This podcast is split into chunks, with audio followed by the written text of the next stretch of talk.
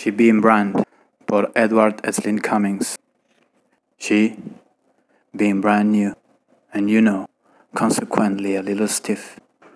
I was careful of her and, having thoroughly oiled the universal joint, tested my gas, felt off her radiator, made sure her springs were okay. I went right to it, flooded the carburetor, cranked her up, slipped the clutch, and then somehow got into reverse. She kicked. What the hell? Next minute I was back in neutral tried and again. Slowly, barely, nudging my lever right. Oh, and her gears being in A1 shape passed from low through second into high like grazed lightning.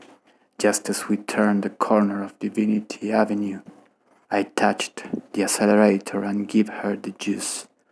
Good.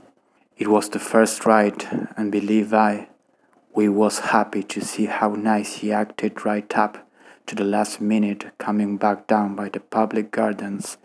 I slammed on the internal expanding and external contracting brakes both at once and brought all of her trembling to a dead standstill.